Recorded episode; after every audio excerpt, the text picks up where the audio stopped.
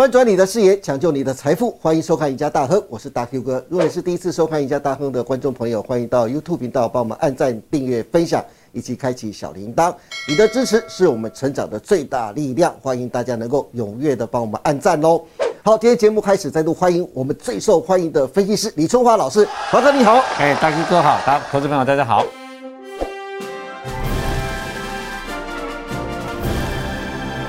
是因为那个华哥，我们谈航运的一个热度啊，一直在升高当中啊，航运股真的很多人都非常关心啊，所以这礼拜我们要继续再继续谈航运的一个前景。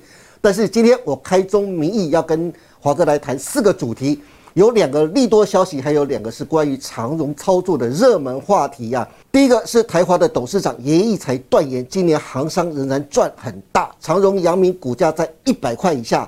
闭着眼睛买就是了，哇，口气好大！等一下我一定要好好来问一下华哥，真的是这样子吗？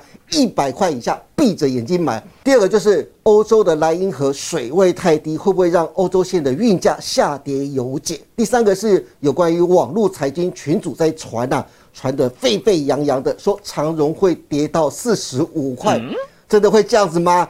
等一下，听听华哥怎么讲哦。第四个是有赢家大亨的观众来提问，是否来参加长荣减资的问题啊？这四个问题，等一下都好好来跟华哥来请教哦。首先，台华的董事长严义才铁口直断，只要现货价下跌不超过五成啊，行商还是赚很大，因为有长约护体，而且现货价占营收比重。不超过三成。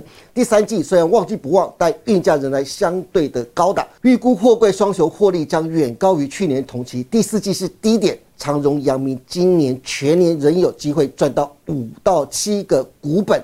其实各位观众有没有很熟悉这些观点？李春华老师在之前的节目都说过。我放一段八月十号的节目片段给大家看看就知道了。来，我们看一下 VCR。长荣今年来讲是长约。所以今年的获利来讲的话，不会像法人看的那么悲观，因为他们把现货价来讲呢，他们是放进去了。那长月来讲的话，大概有啦，不一定啦，有的是看半年、半一年啦。嗯。但是如果说以目前看的话，如果说你用长月的观点看到，其实长荣下半年不管它怎么跌，今年上半年跟下半年来讲不会差太多。我个人的预估啦，哈，就是说，呃，华人现在预估下半年只是差二十几块而已。对。所以他们估到六十六。是。但是我今年看一看，应该有七十块了。嗯。好，也就应该有七十块。那如果说从六十块到七十几块的话，其实我下半年股价一定有涨的空间呐。真的？对，有没有？有没有？是不是跟华哥讲的一模一样？我早就说李春华老师是操作航运股的第一把好手啊。但是华哥刚才特别提到台华的董事长严义才说啊，长荣、阳明在台股中算是风险较低的个股，而且有高股利净值保护伞在支撑呢。股价在一百块以下，闭着眼睛都可以买，真的是这样子吗？这一次不是这样子啊，这次不是这样子。哎，我记得上一次来讲的话，他讲说一百块以下去买，我们说是的。对，你看长虹这一次从七十九点五涨到一百零六，是是对的吧？对不对？对对。那阳明也跟着涨上去嘛，七十五涨到九十四还九十五嘛？对。那这一波来讲的话呢，其实。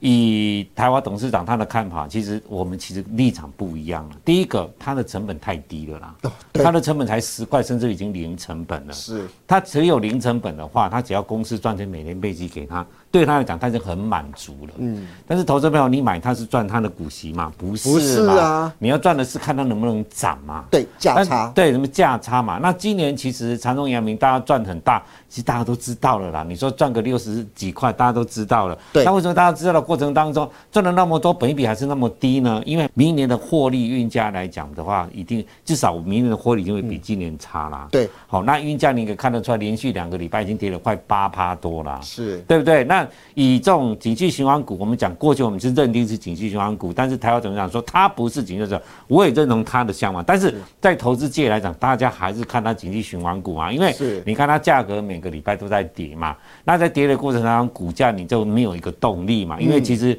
在这种我们预预估来讲，景气循环股的涨跟跌大概就是跟它报价比较有相关嘛，因为它是反映在未来，所以说现在来讲反映到未来可以看得很清楚。其实今年一定是呃货柜的一个获利的高点，甚至于历史高点。那如果历史高点都到的话，那你股价的反应来讲，相对就会比较弱。我们看长荣的现形就很清楚，你看这波从七十九点二，我们在我记得我们是在九十块那附近有在讲的哈。你看它最高到一百零六点五，那一百零六点五来讲刚好季线的位置。我们先看了长荣、阳明，其实现形差不多，但是来讲的话呢，最强的我觉得还是在长荣啦。是，你看长荣来讲的话，只是到月线之下。你看以阳明来讲的话，月线其实已经破了。对，你看望海来讲的话，几乎是被月线压着打，连季线连上去都没上。对，所以从技术面看呢，我说上个礼拜我跟各位讲，你有望海的，我会建议你去换长荣啊。对，所以从三只个股来讲呢，我说你如果想买，一定是买长荣，是对不对？我们就讲得很清楚。对，但是现在来讲的话呢，其实以目前的技术面来讲的话，你不用太急着去买。如果说你想买的话，嗯，因为目前来讲报价都在跌，你报价在跌，反正一卖股价就下来。是，但是呢，你有的话也不要卖在这边。那以目前长隆的整个 tempo 来讲的话，其实下半年维持在高等几率是非常高的哦。那如果说当现货价在跌，但是呢它的营收维持高等的话，它的获利来讲，比如说大家现在估到都六十几块而已，但如果长隆今年如果赚到七十几块呢，我不相信股价不会涨。再加上一个减资，这是是未来埋伏在航运股的两个利多。其实哈，如果说你要操作货柜来讲啊，一定它最烂的时候你敢去买。比如说在上一波的八十五点五，你看从八十五点五涨到一百七十一，可以涨一倍耶，对不对？那你看一百一十，当现金全部破坏掉的时候。从那个乖离率来讲，从月乖离率很大的时候，你去买，我跟你讲都能够赚大钱。但是目前来讲，才跌破月线一点点而已嘛，刚跌破，对嘛？你看你八十五点五、一百一跟七十九点二这三个点去买，你都能够赚大钱哦。对，对不对？对，所以说你要买的话，真的不用急啦，不然至少它能够站上月线，不然就是等它库乖离非常大的时候，你要买再去买。哎，华哥，其实台华的董事长严义才还讲，他说目前的运价还在高档修正，小船仍有利可图啊。纵观全球的运价结构，重点还是在全球的三大航商联盟中的十大船公司啊，包括像长荣、阳明等都在其中啊。它控制着全球八成的海运市场。当运价回撤到一个程度的时候，市场会有自动的调控机制。说到这个。李春华老师早在之前六月二十九号的节目当中也有说过，我们一样来看一下之前六月二十九号的节目片段。我就很认同这一点，货柜已经是一个寡占市场了，三大联盟占了海运市场百分之八十五的市占率。不然你去想哦，一个一个价格，一个货柜的报价可以两年的时间涨到十倍，你觉得这没有一个？产业结构的改变所发生的现象吗？是，是不是？是不是？华哥有没有讲？有没有讲？不过华哥这不是重点，因为这还有问题要请教啊。因为上个礼拜上海集装箱指数啊，就是 SCFI 连续十周下跌喽。我们每个礼拜都在追踪，创下十五个月新低。全球的三大航运线的运价上周还在持续下跌，可以看得出来啊，美东线的跌幅是百分之一点二五，有略微收敛的现象；美西线的跌幅则扩大到百分之六，而欧洲线的跌幅跟上上周一样，都是百分之三点八。但是听说欧洲现在正在遭遇五百年来最严重的干旱，造成欧洲重要的航道莱茵河的水位非常的低呀。迫使船只必须减轻承载航行，部分关键河段甚至被迫暂停航行，有些就改以铁公路运输啊，因此成本变高了，一定程度压低了海运运价回跌的速度啊。因此特别想问一下华哥啊。欧洲线的运价有没有可能因此而止跌回稳呢？呃，目前来讲，其实有可能啊，但是最大因素还是在需求啦。因为现在全世界来讲呢，景气是真的不好。嗯，那其实行商也知道嘛，哈，去年这两年赚了那么多钱，一定很多人想要打它啦。所以说，但是呢，你说这三大联盟来讲，Ocean 跟李 Alliance 跟 Two M 来讲，像长荣是加上 Ocean 的啦，那阳明是加上 Alliance 的，是好。你看来讲的话，以目前来讲，这三个联盟来讲，所有的船只的运量占全世界是百分之八。过去来讲，二零零八呃开始来讲到二零一八那时候很烂的时候，其实只有十二趴而已。他们从二零零八年跌到二零一八年，他那种惨状，他们知道他们不可能让他再再再来一次的啦。对，所以现在就是赚多赚少而已哈。是，哎，华哥，我听说啊，就是台华董事长严义才举例，他说美西线的平均价格啊，运价如果它跌破三千五到四千块美金的话。一些不具竞争力的小船将会退出市场。当美西线如果平均运价跌破了两千块美金的话，将会是一个零亏的临界点了。但是现在美西线的价格啊，还来到五千七百八十二块美金呢。距离两千块还有非常一大段的距离啊，所以难怪台华的董事长严一才说，现在的运商还是赚很大的，是，对不对？对，没错啊，其实还是赚蛮多的啊。所以说，为什么就明年再怎么跌的话，明年大家长隆、阳明还用估到三十块的 EPS 啊？是，当然最近来讲的话，有几个现象来讲也相对比较好一点，像最近莱茵河的整个阻塞嘛，哈，比如说。呃，其实也是五百年的一个旱灾啦，所以迫使一些船只必须检视再行。你像欧洲来讲，进了整个欧洲要进去来讲，因为有莱茵河的关系，所以很多的呃货柜也好，或散装也好，还能够航进它的近海。如果没有办法航进的话，就要可能要靠铁路。那个转换的过程当中，其实成本也是蛮大的。对。那我不知道今天的一个另外的消息，就是英国的第一大那个货柜港。哦，他网络工人开始罢工，罢工八天的时间是哦，所以说他其实美国现在来讲，本来是还是有点塞港啦，嗯，对对，供应链的影响啦，我讲还是有一点影响啦。嗯，华哥，我们接下来再看一下，就是现在网络财经群组在网络上非常的多，对不对？最近。有几个热门的一个网络财经群组，最近在讨论一个非常热门的话题哦，就特别一定要再请教，就是华哥啊，就是有位财经的高手认为啊，现在不是买长荣的好时机，因为长荣将来会跌到 四十五块。大家不要觉得很夸张哦，是真的。在网络上这边有几个曾经群主把这件事情传得沸沸扬扬的，所以我特别拿出来要问华哥啊，我是不知道这位高手是怎么算出来长荣将来会跌到四十五块的。我只能用最简单的技术线型上的等距测量方法来看呢，真的会是这样子吗？等一下，华哥你看看，真的有这样道理吗？就是接下来长荣有可能会跌到四十五块？哦，这个问题哦，我讲说，其实这个高手他有一定的权威性吗？对不对？就你我网络我也是高手啊，我随便写也是高手啊。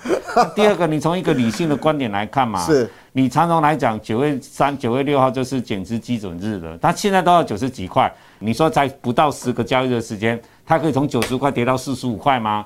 它如果现在不跌到四十五块，它减资完以后它净值两百多，它要跌到四十五块吗？不可能的事情啊。好，其实你说这个高手，你说照技术线型，我也会画啊，随便画一画。如果说大家从技术分析都能够赚钱的话，你也不用去参加基本面，我每天看着技术这边做就好了。对对我月线涨我就买月线赚，你也这个也是个方法。是你只要照着做，其实你不一定会赔钱啊，对不对？但是为什么要从基本面去看？你从这个什么四十五块什么等距那个，它根本就是绘画一篇。但是有没有可能是个阴谋呢？对不对？现在那场有人在这边要接货嘛？啊，你说不跌下来的话，那怎么可以哎？那最近来讲呢，H C O 话价格又在跌，所以华哥你的意思是说，这个一定会一定会吓死人嘛？所以华哥你的意思说是有人故意放出这消息出来？大 Q 我就两个结论了，一个不是阴谋，第二个是这个人是白痴啦。我就是这两个结论而已啦。啊，如果你相信他的话，你也是白痴啦。我讲难听一点，对不对？其实那里面已经把船的运价已经控得很好，而且我讲知道，长荣这两年赚多少钱？大 Q 哥赚了快一百块，对不对？对，一百块以长荣五百亿的股本来讲，是赚了五千多亿耶。对，五千多亿，它多好用啊！他会把自己的股价打死吗？笨蛋啊！而且明年还有董监改选，不可能嘛。所以我说，如果讲四十五块的。第一个不是阴谋，就是要吃你的货；是第二个就是白痴讲的话。那如果说你相信这阴谋，就被他害了。但如果相信白痴讲的话，你只是更白痴而已啊，不是这样子吗？我的结论就在这里啦。好，还有华哥，第二个是上礼拜有个观众啊，叫李帅，他留言想问长荣减资的问题啊。他说现在持有长荣的成本是在一百五十块钱，是否可以再逢低加码，拉低成本，再参加呃长荣的减资，这样会不会更有效益呢？关于这个问题，华哥你又怎么看？好，如果说其实来讲哦，这是摊平成本的观念呐。但是你摊平成本，你对这家公司你的信心度多强啊？我跟你讲，说明年长隆来讲，以获利来讲，目前要估到三十几块，今年到六十几到三十几，股价是腰斩了，EPS 是腰斩的哦。那股价当然回到这里来来讲，毕竟它还是两年可以赚到快一百多块的公司，所以说你股价卖到这边也没有意义。嗯，但是呢，你说你如果说你有钱。你说买其他的比它会涨的股票，你不是还是一样赚钱吗？是你赚长荣的钱也是新台币啊，赚其他股票钱也是新台币。但是你如果说你要用这种所谓的拉平成本的观念来讲，你的长荣部位越来越大的话，你的压力会越来越重了。其实你去分散投资来讲的话，你在股市的操作，我会认为你会更理性啊。对，好，李帅，李老师的操作建议也给你参考看看，然后分散投资好不好？李老师建议的。好的，今天非常谢谢李松华老师为大家分享了这么多关于台华董事长严一才断言今年行商仍然赚很大，再次证明李松华老师的许多看法与台华董事长不谋而合啊。然后华哥是真的非常了解航运的，还有欧洲大旱，莱茵河面临干涸，是否将缓解就是欧洲线的一个运价跌幅，以及网络谣传长荣将跌到四十五块，加上观众提问长荣减资的问题，华哥都给了非常明确的回答，希望对大家的操作都有所帮助。当然，如果大家对接下来货柜三雄的操作想知道详细的买卖点的，或是对接下来九月行情的规划有兴趣的。欢迎大家都能锁定李春华老师每天盘后的解盘节目《股市龙传》。今天也谢谢大家收看我们赢家大亨，别忘记周一到周四每天下午的五点半，我们再见喽，拜拜，拜拜。